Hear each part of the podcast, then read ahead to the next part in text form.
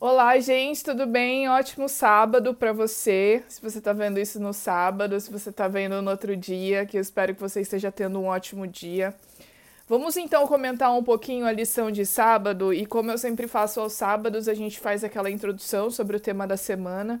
E eu também quero chamar você para estudar comigo todos os dias aqui, agora no canal do YouTube, né? Inclusive, não se esquece de se inscrever e dar o joinha no vídeo, tá bom? E também no meu Instagram, que é o Maura A Eduarda, tá bom? Então, estão nessas duas plataformas e você pode ver onde você achar melhor. Então, a gente vai estudar essa semana sobre a história de Moisés, né? A lição uh, dos adultos é, tem exatamente esse nome, a lição da história de Moisés, e a dos jovens, rebelião e consequências, tá bom? É, eu queria destacar alguns pontos que eu achei muito significativos quando eu fiz a leitura sugestiva da lição dos jovens, né? Eu vou comentar dos jovens e dos adultos, porque vai ser a mesma coisa, mas são uns pontos de vista diferentes, né? É, e eu queria comentar sobre a leitura do capítulo 4, né? Que, que pediu aqui, eu acho que se eu não me engano, é do verso 7 ao 40. E uh, desses recados que Moisés deixa para o povo, né? E que retratam exatamente o momento que eles estavam vivendo. Então ele diz, ele diz aqui uh, no verso 9: Então somente guarda-te a ti mesmo e guarda bem a tua alma, né? Isso Deuteronômio 4, verso 9. E não esqueças daquelas coisas que os teus olhos têm visto, e não se apartem do teu coração todos os dias da tua vida e as farás saber a teus filhos e aos filhos de teus filhos, né? Aí, aqui no verso 16, para que não vos corrompais e vos façais alguma imagem esculpida em forma de ídolo, semelhança de homem ou de mulher, semelhança de algum animal que há na terra, semelhança de algum volátil que voa pelos céus, semelhança de algum animal que rasteja sobre a terra, algum peixe que há nas águas debaixo da terra Olha só, como Moisés é específico.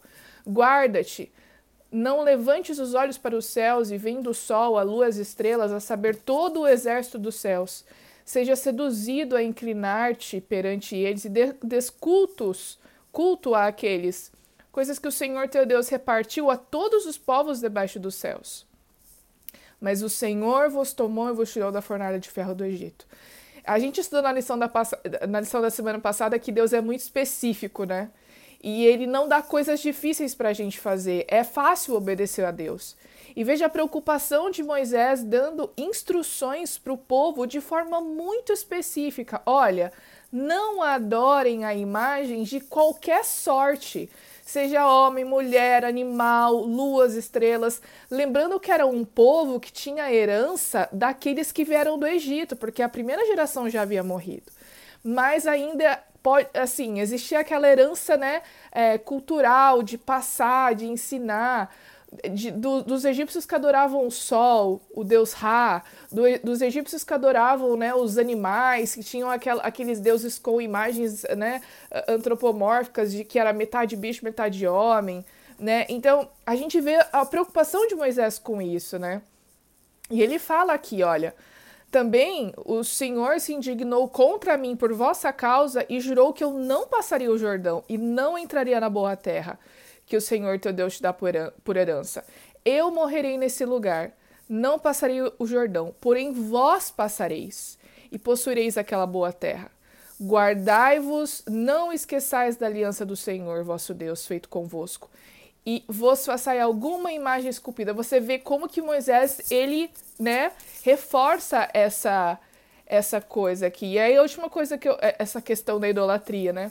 E aí uh, ele fala aqui no verso 28 novamente uh, sobre idolatria, deuses são obras de homens, madeira e pedra, que não veem, não ouvem, nem comem, nem cheiram, né?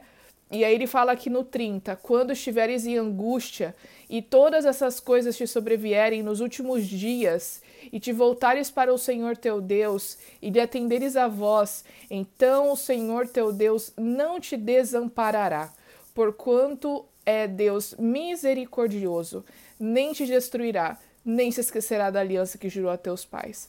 Gente, eu recomendo que você leia todos esses versos porque são lindos e mostra não só e, e Moisés aqui não só quer mostrar o amor de Deus para o povo, recapitulando tudo que eles viveram até ali, mas Moisés também mostra a preocupação com o povo que ia entrar em Canaã, preocupado é, com eles para que eles mantivessem a comunhão com Deus, para que eles adorassem apenas a Deus, né? E aí a gente vê a importância de ter um líder como Moisés. E a lição dos adultos aqui no final é, é, tem uma citação aqui de Ellen White do livro Eventos Finais que eu queria fechar esse vídeo com vocês, que diz o seguinte: ao recapitular nossa história, revendo cada passo de nosso progresso até o momento atual, encho-me de admiração por Cristo e de confiança nele como líder. Nada é a famosa citação agora, né? Nada temos a temer em relação ao futuro a menos que nos esqueçamos da maneira pela qual o Senhor tem nos conduzido e de seus ensinos no nosso passado. Não era exatamente isso que Moisés estava fazendo com o, seu povo, com o povo? Por que, que eu vou ter medo do futuro se eu olhar para trás e ver tudo que Deus fez por nós? Por mim? Por você? Né?